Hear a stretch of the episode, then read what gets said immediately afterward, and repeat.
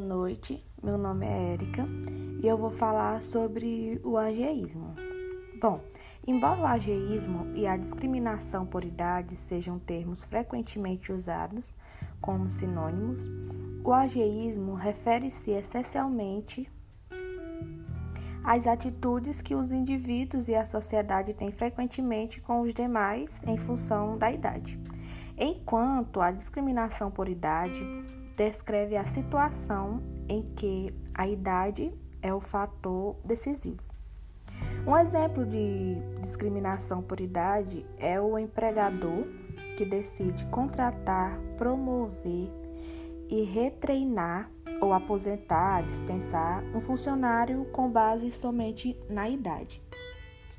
E ainda que repara na idade, de um indivíduo não seja inerentemente ofensivo, agir por estereotipos baseado em idade é claramente um preconceito contra um indivíduo, que frequentemente não é contestado pela sociedade.